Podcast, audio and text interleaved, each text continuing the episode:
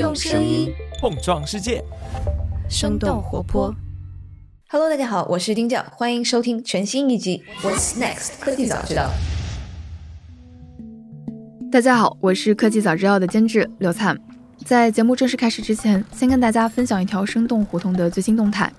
露天演讲台即将以全新形式回归。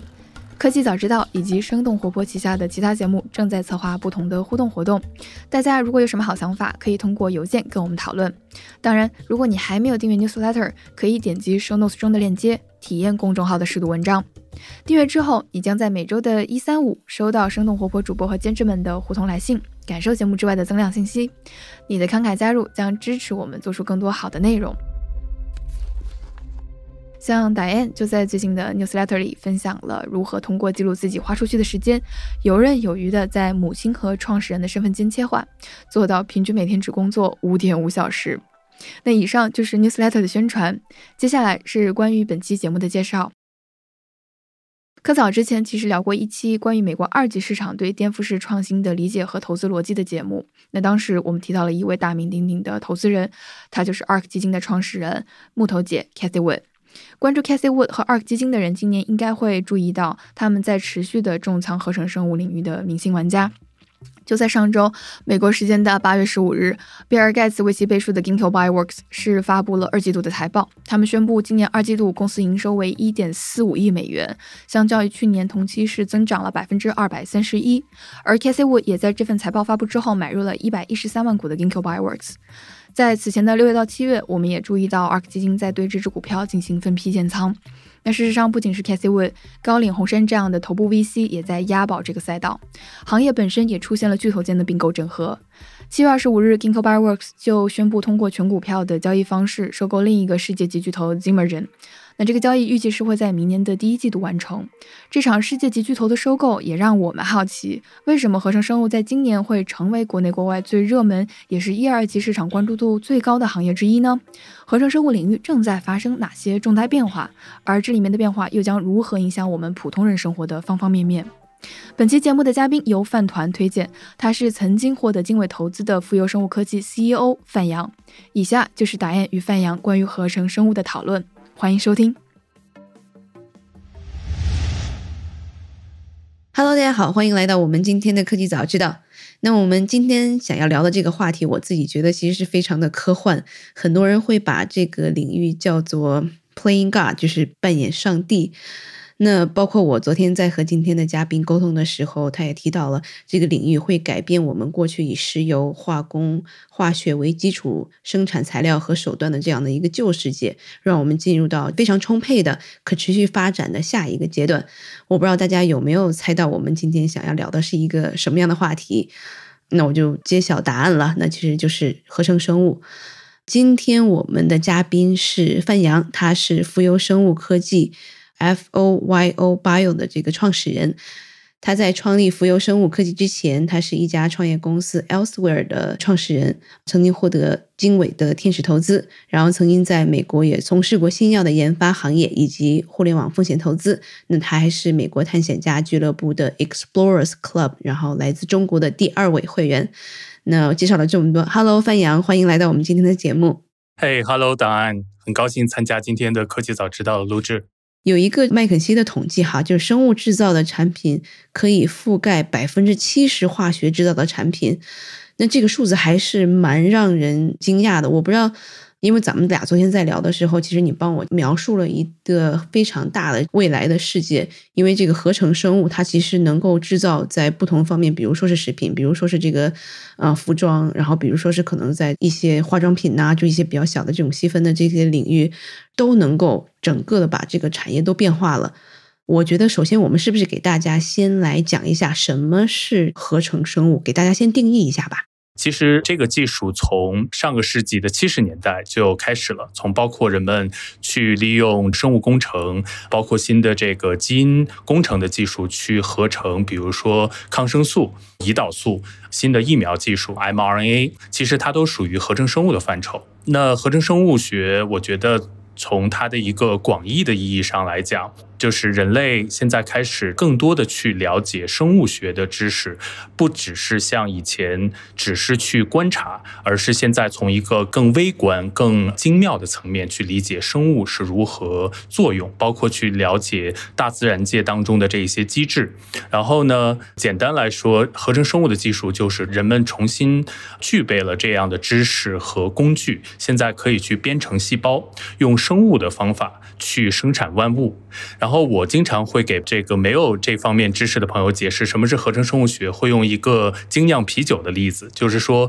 合成生物学其实呃相当于是未来会去精酿万物。那为什么叫精酿呢？就像我们去呃喝这个精酿啤酒的时候，这个精其实是一个更精妙、更精准的意思。然后很多的这个生物生产，就像我们看到的这个酿啤酒的过程。那过去酿啤酒就是为给酵母菌以粮食。他把这样的粮食转化成了最后得到的一个副产物，就是酒精。那今天人类呢，又去重新的去设计和编程这个细胞本身，在这个基因的层面去改造它，赋予它很多新的超能力，这样就不只能得到酒精，而得到比如说从化妆品里面的这些成分党的不同的物质，然后再到人们吃的像牛奶啊这些的蛋白质，包括奶酪。这是合成生物学可能一个广义的一个解释吧。因为这合成生物学，它其实是一个交叉型的学科，它并仅仅只是这个生物学，它其实还里面加入了非常多的这个化学呀、计算机科学、工程学、物理学等等各种各样的这样的一个交叉学科，然后。是不是可以从它的一个历史上的发展的脉络，给我们大概说一下？现在这个合成生物学，我们现在是在一个什么样的位置？因为我们最近其实也是看到，像是去年在海外，在美国有像是 Ginkgo b i o w o r k 这样的公司上市，然后也有像是从这个细胞培养出来的一个肉，然后可能明年就已经大批量的已经直接做成了消费者可以购买的产品，已经到了人的餐桌上了。我不知道现在这个生物合成是一个什么样的水平，我们。整个在这个行业，它是一个快速的发展的阶段呢，还是已经是到了产业化的阶段呢？还是我们还远？其实很多人有对合成生物学不同的一个类比，就有几种说法吧。一种是说，当下的合成生物学很像是上个世纪七十年代半导体产业刚刚开始的时候，就是很多基础的研究才刚刚到达一个成熟的点。那未来还会有更多的技术应用，就像当时的硅谷爆发。那整个这个产业呢，现在还在一个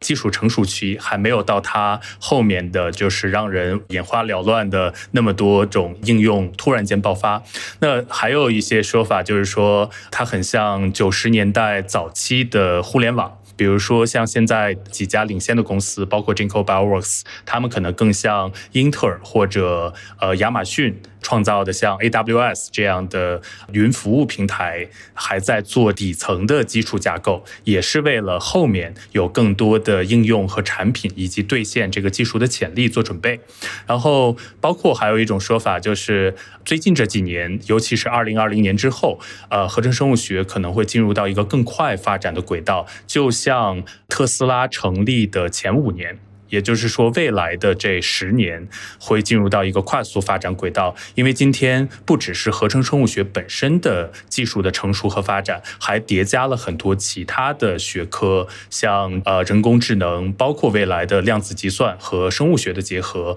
然后以及呢外界环境的一个变化，就像疫情其实是一个最大的一个技术到呃人们行为的一个催化剂，所以我觉得这三种说法都是有它的道理的，但是我更。倾向于认为这几年的合成生物学领域，它刚刚到一个时间点，可能会很像特斯拉这样的新能源汽车公司成立的前五年。它其实整个的行业上下游的成熟，是为了下来会出现像特斯拉、包括 SpaceX 这样的整合了技术到它的平台、到它的产品、到品牌的这种垂直一体化的公司做准备。这是我的一个观点。合成生物下面其实包含很多不同的技术，就比如说是可能基因编辑技术啊，CRISPR 啊，然后高通量的这样的一些这种筛选这种不同的这个材料的这样的一些技术，就等等这些它的这个技术的成熟之后，我们才能可能来考虑这个合成生物学这一块儿。嗯，是的，我觉得从另外的历史的视角来说的话，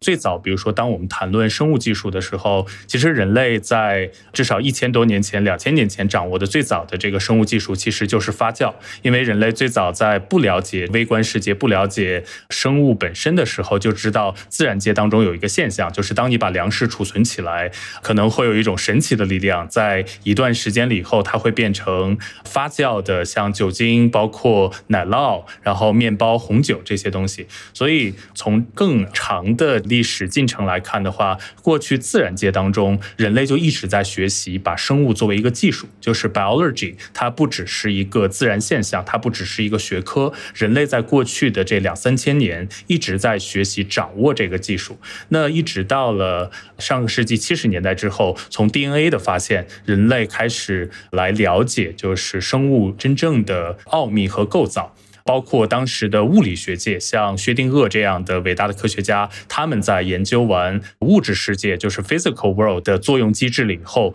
最终也转向了生物体这个一直没有被解开的这样的奥秘的研究。所以一直进展到可能两千年左右，其实是从九十年代后期到两千年这段时间，当时一个很重要的事情就是人类基因组计划。当时大概花了全世界很多国家的科学家，然后大概可能十亿美金以上，得到了一个初步的人类基因组的一个图谱。所以从九十年代到两千年以后，生物技术又有一个飞跃的一个进步。那一直说到今天来讲的话，我觉得合成生物学本身它的底层的工具，像你刚才提到的，从 genomics 就是基因组的技术理解工具，到新发现的像 CRISPR 这样的技术，这都是二零。零呃一二年以后的事情，因为 CRISPR 是在二零一二年几位科学家得到诺贝尔奖，在过去的不到十年的时间，它很像一个呃，我经常举的例子，就像过去一直是画画，但是呢，你在过去的不到十年的时间，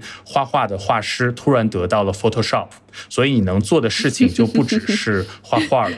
因为在 Photoshop 之后。可能就像它都叫 picture，但是你能做的事情，包括一直到今天，马上会有这个叫 AI 的设计软件，AI 的画师。所以整个过去的十年，这个合成生物学的整个定义，它的底层的工具叠加进来新的技术，其实一直是在扩展的。所以其实我也很难去用一个非常简单的、明确的定义去说明白这个，因为它其实是一个越来越广泛的一个技术领域，它是一个很新兴的事物。因为我看到你好像自己写了蛮多文章，然后也在一些这种公开的一些活动上做过演讲。我觉得你还是蛮像一个合成生物的布道者的，因为感觉好像合成生物在理论上面，其实它在这个衣食住行都有不同的产品和应用，就感觉好像是合成生物能生产任何的产品。我们怎么样理解它能够生产任何的这个产品呢？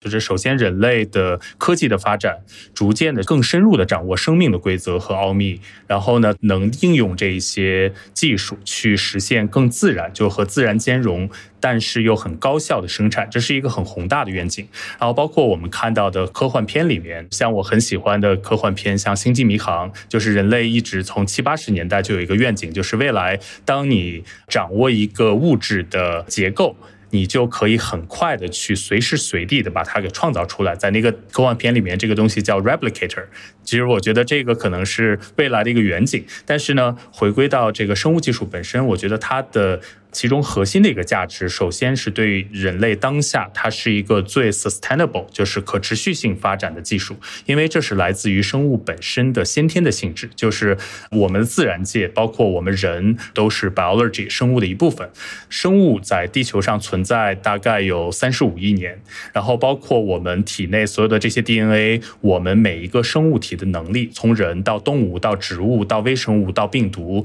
你可以把它想象成整个地球。是一个大的实验室，在过去的生命的三十五亿年的历程当中，相当于他已经做了三十五亿年的 R&D。就是科研。所以每一个生物体都有它自己的超能力，在它们体内都蕴含着非常多的奥秘。而我们现在所掌握的技术和对生物的了解，其实还是很早期、很初级。那未来巨大的这样的一个知识库，这样的一个原材料库。能带给人类社会的价值会是非常深远的一个影响。其实从去年开始，像是 Ginkgo Bioworks 是通过 Specs 上市的，然后其实国内也有两家是合成生物领域的上市的公司，一家叫做凯赛生物，一家叫做华恒生物，它其实都已经上市有一段时间了。嗯，我不知道现在可能这一些上市的合成生物公司，他们都是在。哪一个领域？然后他们做的都是是产品呢，还是他们就是做一些服务，还是做一些底层的这样的一些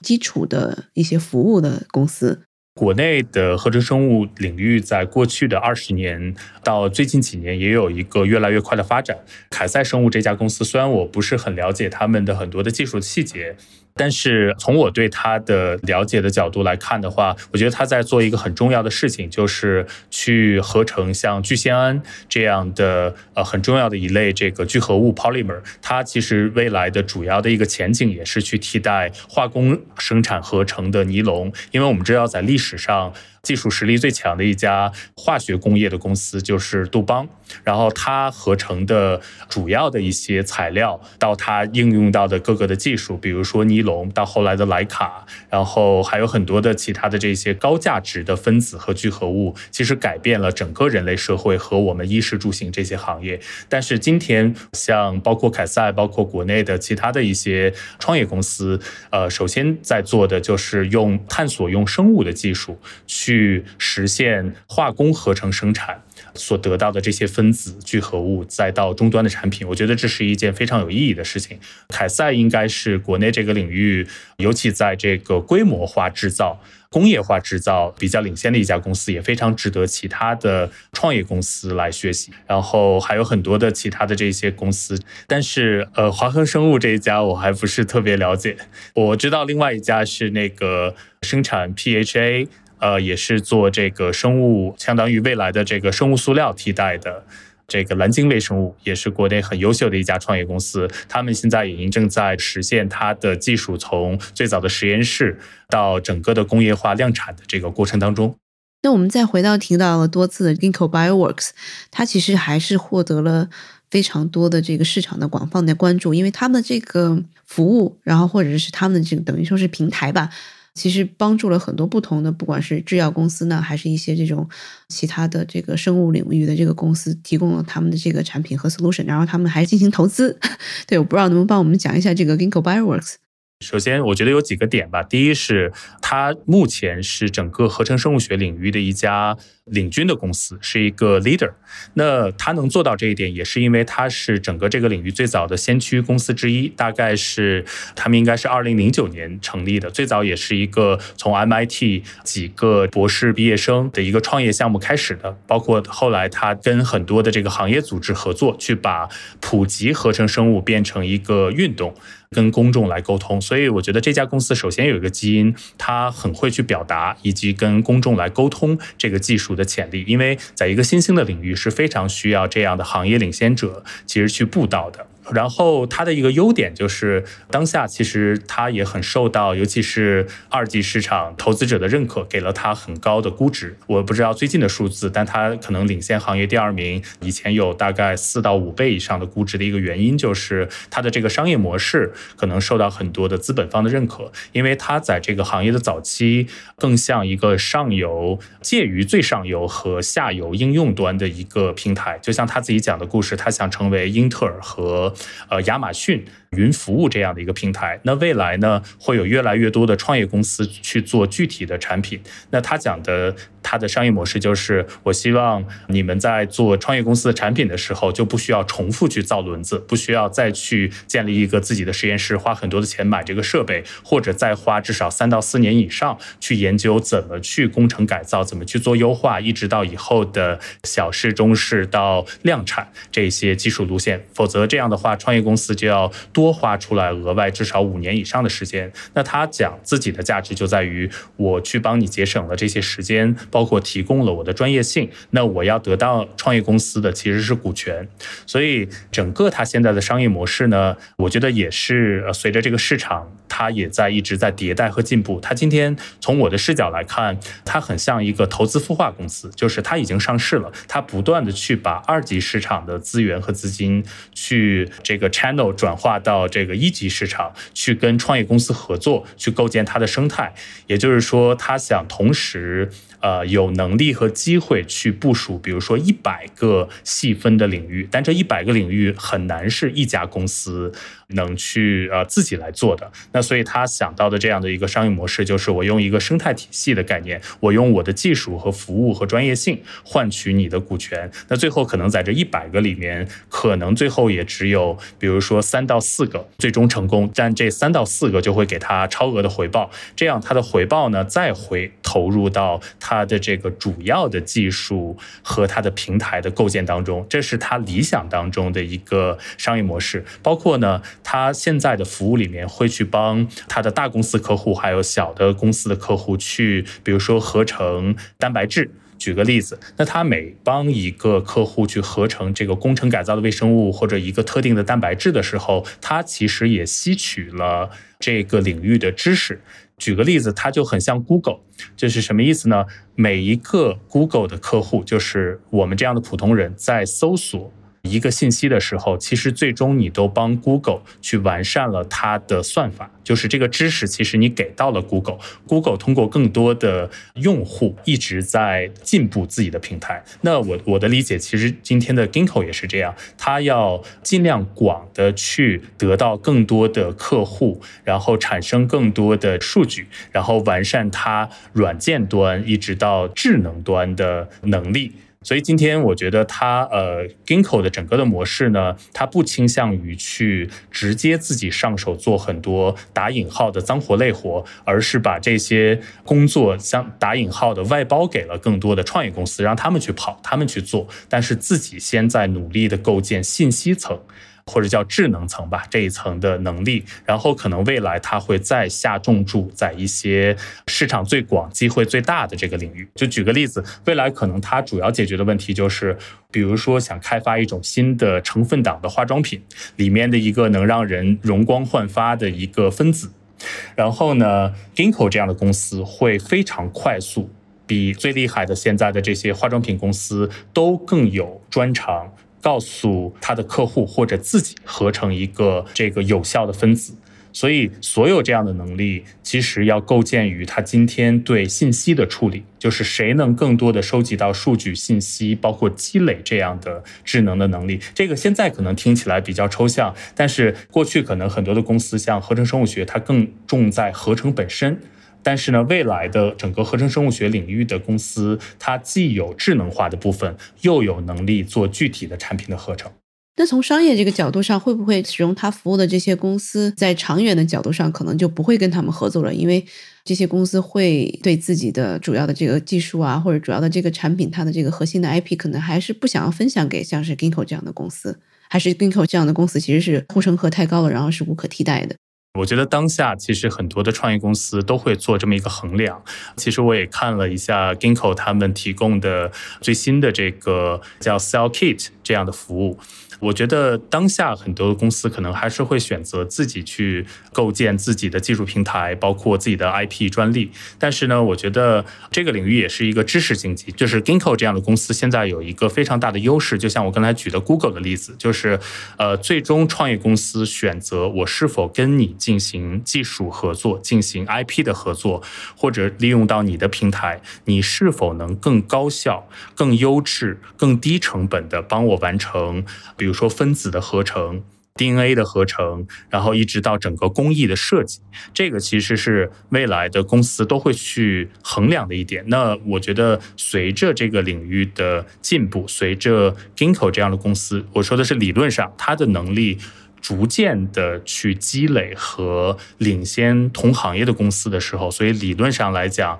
以后选择它的服务，对于很多创业公司或者一些没有那么强创新能力的大公司，是一个更优的选择。但是目前从实际的市场的角度，就是经常两边还不太能接上，就相当于九十年代初的时候，你已经有了一个这个 AWS 或者叫云服务，但是呢，很多创业公司当下只是想做一个 APP。两边的服务不一定马上都能对接得上，但是我觉得未来它的这个商业模式所讲的故事是很有这个机会的，因为它现在是领先者。其实我也看到一些，不管是红杉呢，还是经纬，就是中国的这些 VC，他们也从去年开始在合成生物里面也是广泛的在投资了。我不知道你看到他们其实布局的是哪一些领域和哪一些公司，他们是在这种开发层呢，还是在这种可能最终的这种产品层在投资？国内可能在过去两年第一阶段的公司很多是直接对标 Jinko Bioworks，包括像呃 z e m e r g e n 还有 Amyris 这一家很优秀的公司去对标他们的这样的技术平台的公司。然后呢，最近我觉得更多的一个变化是，就是需要兑现这个技术具体的潜力，就是你不能光在上游去构建平台，尤其在中国，呃，是一个更实际的一个市场。然后大家也没有那么多的耐心给你像 Amyris 他们发展了大概十五年自己。你的技术平台才有能力今天去创建具体的这个产品线。那我觉得国内大家比较现实的，就希望你既有核心的。一个高技术能力，但是你可能从比如说你发展的第二年、第三年，你就直接就能呃产出具体的产品。说实话，这一点是非常非常难做到的，但这又是当下的一个很现实的一个要求。对，所以整个我觉得这个呃合成生物学领域的从创业的角度来讲，它的门槛也不断在提高。包括整个今天我们看到这个叫前沿科技这个 Deep Tech 领域，它的技术公司的创业门槛是在变高的，因为它对于呃，一个创业公司上下游的整合能力，就是你是否有能力去开发一个自己的技术平台，并且这个技术平台也有。一定的这个护城河，但是你又能很快速的作为一个产品型的公司，把具体的东西 build 出来，并且你还要选择正确，这其实是一个非常非常高的要求。所以，包括我经常去呃举例子和我也学习的一个公司 Amyris，就是简单的。如果你要想理解这样的公司的话，你可以把它拆成两家公司来看。比如说 Amres 这样的公司，它在过去的十几年才逐渐的构建了其中一家公司在上游，可以理解为它是一个做分子合成这个 molecular synthesis 的公司。那这一部分更像一个技术平台，包括更像 Ginkgo 讲的故事，就是这几家核心的公司之间，它的技术和它的架构其实没有那么大的差异，就是在上游，大家都要构建一个分子。或者你的这个成分 molecular 的一个合成的平台，并且你以后一定要更高通量的、更快速的迭代你的这个平台的能力。但是呢，Amyris 这样的公司一个独特的一点是，它在下游，下游的部分相当于是另一家公司，你可以理解为它是做这个分子的商业化，就是 molecular commercialization。所以。就是一家公司把这两个部分，一个是科研平台，一个是不断的把科研平台产出的 IP 技术分子变成有商业价值的一个好产品，甚至形成一个引领时代的品牌，这是一件非常非常难的事情。但是好在呢，这个时代有一家公司给合成生物学领域和其他的前沿科技领域公司做了一个榜样，就是说这件事儿是可能的。这家公司其实就是特斯拉。就是从最早的一个纯技术工程的公司，那我们今天看到特斯拉不只是有技术工程能力去生产出来一辆高性能的电跑车，而它真正的现在的技术平台其实也是在智能层 （intelligence layer），就是构建它的从人工智能、深度学习、视觉计算到它的自己的这些新的芯片技术，再到它整个的电池技术、材料技术，就是。这样的一个公司，它整个的技术这一层，就相当于能顶一个美国的 NASA 吧。就是本身这两部分都不太容易做。然后，那你在品牌端、产品端也是，你怎么能用这些技术把它拼出来那辆车，然后大家又很喜欢？所以我觉得特斯拉其实是整个合成生物学领域，呃，今天也很多人在去做这样的类比。但是这件事情最终需要有更多的公司能去把这两端打通，是一个非常大的挑战，但也是这个领域的机会。就是我觉得未来合成生物学领域会可能产生至少五家像特斯拉一样这样的有实力的公司，有这样的机会。就等于像是这种可能更加是平台型的公司，但我们其实也看到了有一些不同的细分的领域这样的一些创业公司，可能衣食住行，我们刚刚讲到了，都是有不同的根据可能一些发酵的方法呀，或者是一些这种就是拿细胞长出来的这种可能人造肉啊，这个公司我觉得可能也帮大家科普一下吧。全球性的疫情催生了。合成生物学进入到医药和医疗领域，就像我们现在当下用到的最新的 mRNA 疫苗技术，还有未来可能它会治愈癌症这一些现在人类还没有办法解决的救死扶伤的问题，我觉得这是非常重要的。但是呢，我非常感兴趣的一点就是最前沿的科技真正变成有颠覆性的技术，它应该是一个非常普世大众的一个事情，也就是说进入到普通人的生活。说到具体的这个衣食住行，比如说医，那它涉及到整个的这个仿织。织，再到时尚、奢侈品这些行业，其实这是一个非常大的行业。就像最早的这个资本主义，也是建立在像棉花呀这些纺织品的这个贸易的基础之上。包括到近代，纺织行业其实一直是处在上游。从它的种植，就像我们的新疆棉是非常优质的品种，产出的这个棉纤维的质量也非常好。但是呢，可能我们过去还没有办法很好的把这些行业。包括技术还很少进入到像纺织，还有包括过去的食品、农业这些领域，而合成生物学现在进入到，举个具体的例子，就像呃纺织工艺，日本有一家这个领域一家领先的创业公司是日本的，叫做 Spiber，这家公司呢，它的核心技术。是用微生物发酵的方法，就像酵母菌进行工程改造了以后，酵母菌就具备了自然界当中蜘蛛侠获得了蜘蛛产丝的这个超能力。所以呢，他们其实是把蜘蛛产这个丝状纤维蛋白的这个基因嵌入到了酵母菌。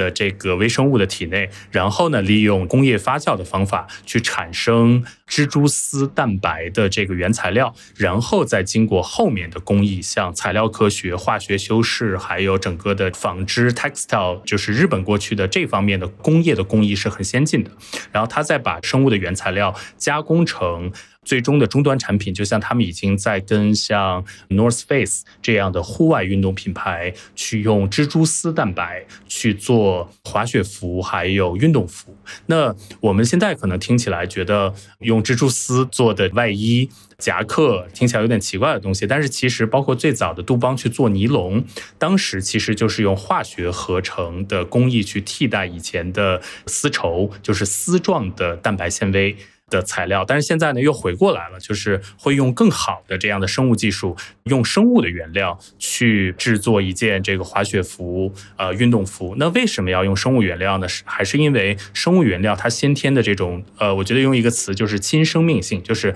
生物体。大家在穿着生物材料的时候，其实是更舒适的，因为它会让你感觉到更自然、更放松。所以呢，今天像 Spiber 这样的公司，当然他们也还在一个技术探索的阶段，就是它的未来的机会就是会用新的生物工艺做出来的这个滑雪服、运动服，但是又让人感觉到既舒适，然后性能又很强。像是 Spider 这样的公司，它已经开始量产了吗？Spiber 这样的公司，他们现在应该正在泰国设立，他们号称以后全球最大的一个发酵生物工厂。然后他是把这个供应链放在了泰国，因为也有一个原因是泰国的北部那边的这个温度很适合做这个发酵的工艺，所以他们可能未来的我觉得还需要三到四年，可能我们才能在运动服装商店买到这个新型的生物材料纤维来做的这样的滑雪服和运动服。然后，另外，我今天在做功课的时候，其实也看到了这个 Upside，然后 Upside meet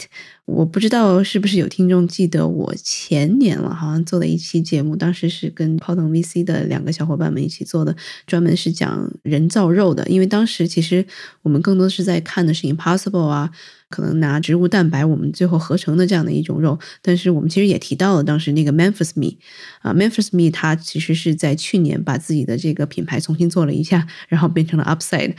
然后他们当时我们其实的这个结论说啊，这个从细胞里长肉这样子的这个实在是太早期了，因为当时它的这个成本也是非常非常的高，好像大概是好几万刀一公斤这样子。但是我看他其实今年也是在四月份刚刚又拿到了一轮新的融资，大概是融了四百个 million，大概就是四亿美元吧。包括可能像是这种大佬，像是 Richard Branson 的围巾的老板啦，比尔盖茨啦，然后包括也还是有这个。Kimball Musk 就是马斯克他的兄弟，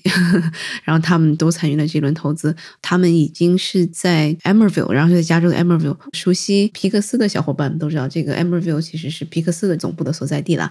嗯，当然这是题外话。呃，他们把自己的工厂刚刚建起来，大概是。预计哈，然后是可以今年年底或明年年初就已经开始量产了。大概他们可能是从一个细胞，然后两到三个星期的时间就可以产生出来这个肉制品，然后可以就是包装，然后去运送到这样的超市让大家购买了。我觉得这个还是增长让我觉得非常的这个惊讶。对我觉得这个两年的时间其实还是蛮快的，对于这样的一个赛道来说，我不知道半阳你怎么看？Upside 这家公司，我之前也一直有关注，包括他们之前还推出了一个纪录片，其实是去跟公众沟通和普及这个细胞农业、呃细胞培养、生产蛋白这个领域的一些最新的进展。很多技术的细节我没有办法从很专业的角度来评价，但是呢，细胞培养的技术，首先它在当下是值得发展的。这个领域的技术还有很多不成熟或者有待于去开发的地方。但是我的一个观点就是，未来我们的人类的餐桌一定是需要更丰富的，就是它的选择需要更丰富，因为粮食就是民以食为天。大家的吃的东西，从口粮到肉蛋奶，本身就是我们生存最基本的物资。那为什么最早会有包括资本方会去投资这个细胞培养这样的产业？呃，其中有一个，我跟一个美国做这个领域 PE 投资的朋友交流，他的一个逻辑很简单，就是说，在未来的在二零二零年之后，大家看到了全球的这个供应链不稳定，包括整个咱们的气候环境和未来的这种危机的一个潜在的。就是不稳定性吧，不确定性，就是人类需要投资于一些 backup system，因为整个的就像疫情，就会看到我们的很多社会系统其实是千疮百孔的，很容易就瘫痪了。那细胞培养从这个大的角度，就是在我们当下畜牧业。这个越来越庞大，因为未来吃肉、吃肉蛋奶的这个需求量还会上升，因为人类社会应该还是会涨到一百亿人左右，所以我们现有的地球上的自然资源的系统，就是农业到畜牧业，因为农业、畜牧业都要占用大量的自然资源，其实基本上现在已经差不多见顶了。就是是不够的，所以投资一个备用系统，并且让这个备用系统更高效率、更低成本，甚至产出。更高质量、更健康的食品，这件事情是非常大意义的。但是说到具体的技术，我觉得很像，就像今天的这个能源产业，我们有除了锂电池，就是当下新能源汽车在用的，也同时在发展氢能，同时在发展核聚变这一些颠覆性的面向未来的技术。那对于我们的食品行业，对于整个的人类的物质材料的生产，其实是一样的道理，就是所有的这些。些新的技术领域，我觉得都是值得继续去研究和探索和掌握的。但是有一点就是说，和资本其实是有一个矛盾，因为我们都知道，科技圈的人都知道，就是最终大的资本代表的意志，就希望一个技术能形成垄断。因为只有垄断能有带来最大的收益嘛。但是呢，作为一个普通人来讲，你想象这个二零三零年的时候，你不希望家里面的厨房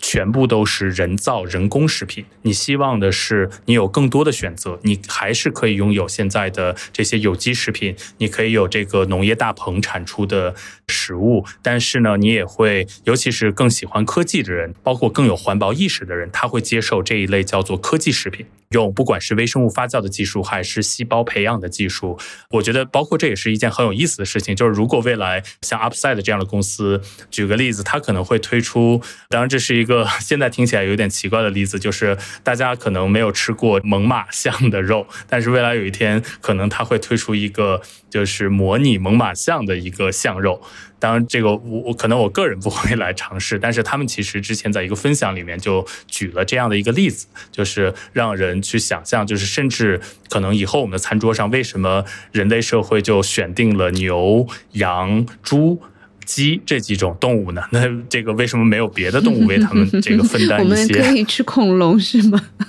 对，其实理论上来讲，如果你有了这个恐龙的 DNA 信息，就像我们看到《侏罗纪公园》里面，就包括他为什么提到猛犸象，就是因为这几年更多的其实得到了动图里面的保存接近完整的一些猛犸象的这个信息。对，所以我觉得这些是可能这个技术未来的一个前景。但是我非常反对的就是我们。未来的餐桌上，因为我作为一个普通人，也不希望大家吃的全部都是这个合成食品，因为我觉得它最大的意义就是这些细胞培养和包括微生物发酵的技术，以后它的价值在于可以流出来更多的自然资源，就像这些耕地、林地，然后把它重新野化，让这些呃现在用于工业、农业、畜牧业的地。变成真正的自然，然后让这些自然去回归到退化到以前的状态，这样我们就会有更好的生物多样性，更好的环境。因为就像疫情，我们包括这几个月的这个风控，我们就会知道，你的健康除了你吃的东西，你用到的这些医疗技术，环境其实是最决定性的，影响你的身体，影响你的心理。对我们其实昨天在交流的时候，然后你也提到了一句话，叫做 “organism are the new oil”，就是它其实是一种新的这种石油。因为我们过去的很多的这种产品呢，制造啊，全都是从油的这个衍生物得到的。然后现在就等于我们好像整个的一个新的未来的平台就不一样了，一个新的科技的平台给我们带来很多的不同的可能性。然后包括你也给我讲了，是未来可能是这个 human，然后加上 organism，然后又还有加上 AI，这个未来会是怎么样的一个？个这个合成生物的这个未来呢？对于合成生物来讲的话，刚才提到的 organisms are the new oil，其实我是我随手想到的一句话。因为在读以前的这个商业历史的时候，就像读到像洛克菲勒这些大的石油公司，就是他们可以叫做这个 big oils，就是整个石油到化工工业，其实定义了我们现代生活最方便、最日常的这些东西。那当下就是人类在尝试用 organism。就是用生物体、用细胞去来重新创造过去石油到化工创造的各个分子、各个产品、各个成分。我觉得这是就像我们今天开头提到，这是一个非常有价值的事情，不只是因为它的环保性、它的可持续性发展，而是自然界当中生物本身它的创造制造的能力就是最强的。因为我们今天所有的人造物，其实没有办法达到一个生物体可以这么精妙的生产很多的东西。我相信这个领域它也会产生几家这个叫 big organisms 的公司，包括像 Ginkgo，包括像国内的创业公司都有机会成为这个新时代的杜邦、巴斯福这样的公司做到的事情。我非常憧憬的一个远景，就是我觉得技术会越来越融合，就是单一的一个技术也不会完全占据主导的地位。比如说，完全把人人的创造力去替代了。我目前看到的一个让人兴奋的远景，就是人加上生物体。加上 AI，就是 human organisms，还有 AI 来合作，包括能源，就是 elements，比如说核聚变过去的石油。那我们过去的这个后工业革命时代，其实从它的能源到这些原材料，它其实是比较单一的，因为基本上是建立在石油这个超级的源头的材料之上的。未来一个是逐渐的去替代掉石油，但是呢，未来比如说合成生物学，它可能会真正变成一个智能生物学，就是现在这个叫 synthetic biology，因为更聚焦在如何去合成已知的分子。然后包括现在从合成生物学，大家又用一个新的这个概念叫工程生物学。那工程其实是来解决人类社会很多复杂的这种系统性的问题。然后呢，我觉得就是会逐渐的发展到这个 intelligent 呃 biology，就是智能生物学，就是未来可能是 AI 会是主要的一个科学家或者主工程师，他会和人类的科学家、人类的创造者合作，就是大家是 co-creator 的关系，去帮助人类设计我们过去还没有创造出来的。就是任何一种物质，包括这一些生产的工艺，其实这件事情今天已经在发生，不只是在生物工业领域，在其他的这些像核聚变呀这些领域，其实已经在发生了。所以我觉得这是一个越来越清晰和确定的一个事情。那人最强的就还是他的创造力、他的情感能力、他对人的认知能力和对美的理解。所以我之前在一个文章里面也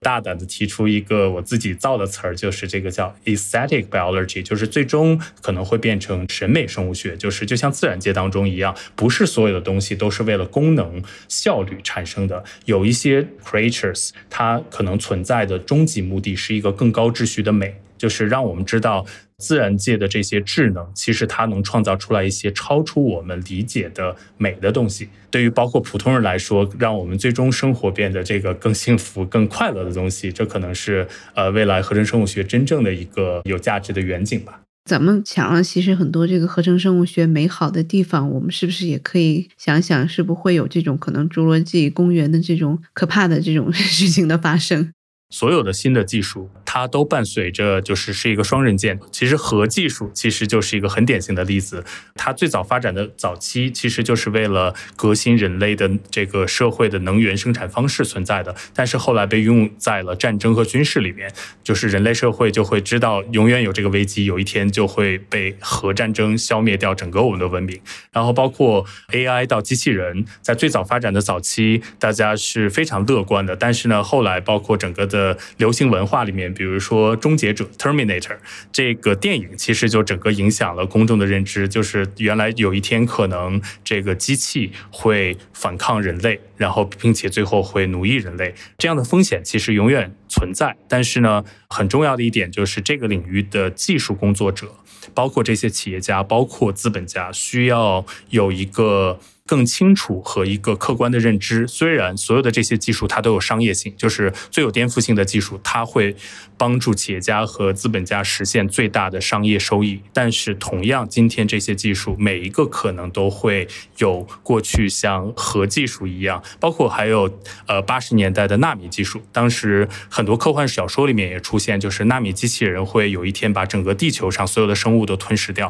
虽然这件事儿现在看起来其实没有发生，那我觉得。的对于合成生物也是一样，这件事情需要边发展边去跟公众沟通，并且需要有一个很好的监管的框架。然后最终，我觉得这样的技术也要变得更普世化，就是让更多人能参与进来。就像过去的电脑的发展，就是更多人能去掌握编程，能去参与到这个行业，不只是少数的社会精英掌握在少数的知识阶层的手里面，也会有助于这个技术减少它潜在的对。对人类社会的威胁吧。然后，如果要举一个具体的例子，合成生物学的潜在的一个风险，就是我们今天看到全世界。最先进的这些实验室，比如说哈佛大学有一个合成生物学领域，就是基因组工程领域很有名的教授叫 George Church，他的实验室里面做的这些技术有很多非常具有未来想象力，甚至接近科幻的这样的技术的开发。但是未来可能二十年以后，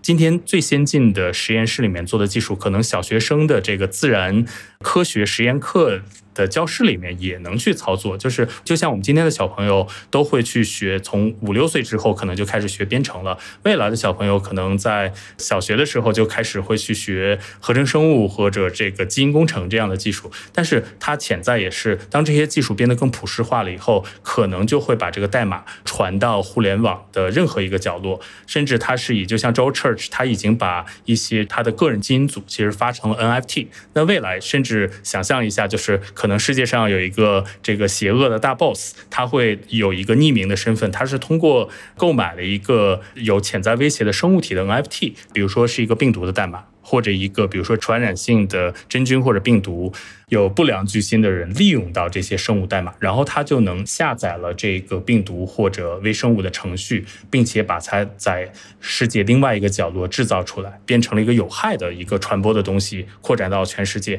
这些听起来像科幻的桥段，但是它潜在都是有产生的可能的。所以我觉得这个是今天需要更多被探讨的，甚至就是未来应该有监管机构，它不是在现在就像 FDA 食品药监局这样的机构里面，甚至它应该有。一一些科学家自己天天就是去想这个技术它最差、最可怕的应用场景是什么。如果你能想到，你就应该有相应的一个防御的一个机制，更早的去研究，而不是等到就是爆发危机了以后，大家才意识到这样的一个问题。好的，我觉得我们今天其实也都聊了很多话题，从这个合成生物学是什么，然后到它的这个应用，为什么现在的这个 VC，包括可能二级市场上也有非常多的投资人在关注这个领域，整个这个合成生物对我们人类的未来它意味着什么？然后我们是不是？打开了一个我们新的一扇门，或者新的一扇窗，然后对我们人类的这个生活、衣食住行都将会造成方方面面的这样的一个影响。那我不知道最后可能范阳还有没有什么其他最后可能再给我们说一两句总结一下的？我觉得当下整个的人类社会在过去的这几年，大家。会看到有很多的冲突，有很多的争端，有很多的内卷，也有很多普通人的不幸。对于可能科技行业的人来说，大家都明白的一个道理就是，我们都在等待下一次一个技术的跃迁，一个大的发展，或者这些技术带来的新的繁荣，可能会让我们当下的一些苦难或者冲突会缓和。呃，因为在历史上一直是这样，那可能现在这个新的技术还没有完全生发出来，但是我觉得合成生物一定是这样的一个新的繁荣的未来很重要的一个组成部分，因为我们必须要去想象一个更丰富的世界。就像我们今天提到合成生物学，它首先的一个出发点是可持续性发展，但是呢，我们今天只是可持续性是不够的，我们还需要让这个未来更加的丰富和繁荣，就是一个更 abundant future。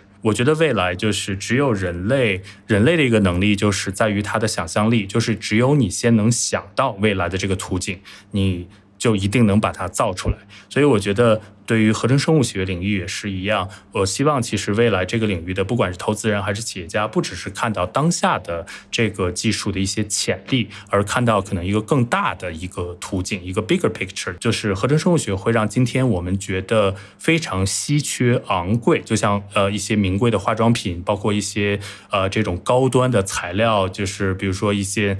高端的纺织材料，这件衣服都要上千上万块。但是未来合成生物的技术会让这些稀缺昂贵的东西变得越来越普世大众，越来越便宜，越来越丰富。然后这是它的一个很大的潜力，并且今天我觉得合成生物学我的一个很大的对它的期待就是它可以让人类重新思考，就是我们如何去跟自然相处，如何重新的创造。自然的资源，因为这是一个人类社会今天面临的很大的一个命题。我们很可能处在一个整个过去几千年发展的一个非常重要的一个时间点，就是我们这几代人其实是有很强的特殊性的。然后，包括今天我们看到世界上的冲突，在过去的几十年的全球化，每个国家大家是不公平的。就像我们可能有非常丰富的人口资源，然后中东有非常丰富的石油资源。这个俄罗斯、乌克兰有非常丰富的粮食、土地的资源，但是很多国家并没有这些。这也是包括技术资源，也是我们看到疫苗也并没有分发到很多这个真正贫穷的第三世界国家。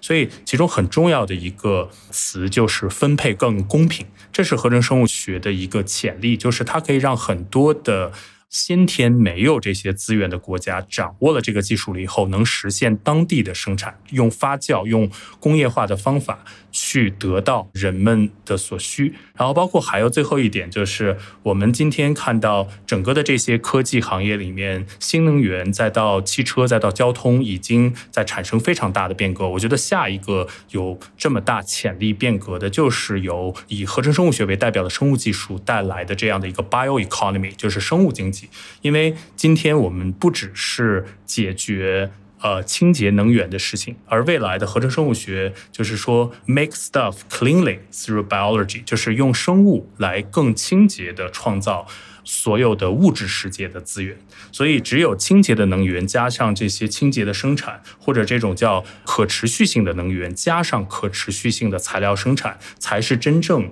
我们现在。在畅想的这样的一个既可持续又非常丰富的物质世界的一个远景吧。最后一个结论就是，我相信所有的这些今天我们谈论的这些前沿科技 （deep tech），它一定真正的机会在于 deep tech 结合 consumer product，在于。呃，和消费产品的结合，因为只有你去创造一个好的消费产品，面对最广阔、最多样、最大众的人群和市场的时候，你才能在上游更快速的迭代这个技术。否则，它呃很可能会落在就是只是小圈子或者一些精英的科技工作者的一个圈子里的一个一个技术。这是我最后想说的。好的，好的，我觉得这个今天给我们科普了非常多的这个新的概念，然后也希望范阳的浮游生物然后越做越好。感谢范阳，谢谢答案，今天非常高兴参加你们的节目。嗯，这期 What's Next 科技早知道就到这里了。听完之后，如果你有任何的想法，欢迎在评论区里面给我们留言，我们每一条都会认真的看。如果你喜欢我们的节目，请记得给我们五星或者好评，分享给更多的朋友，也会对我们非常有帮助。你也可以单独写邮件给我，邮箱地址是听 t i n g at 声点 f m，我都会一一回复。那同时，公众号和微博也可以搜索“生动活泼”，声是声音的声，节目相关的更多信息会在公众号里出现，微博和公众号都会有不定期的福利给到大家。如果你想要跟我们更加紧密的讨论和分享，或者想要认识和你一样有求知欲的新朋友，可以加入我们的微信群。进入听众群的方法是在公众号文章中扫码添加，或者是公众号后台回复“科技早知道”即可获取邀请码。期待你的加入，我们下期见。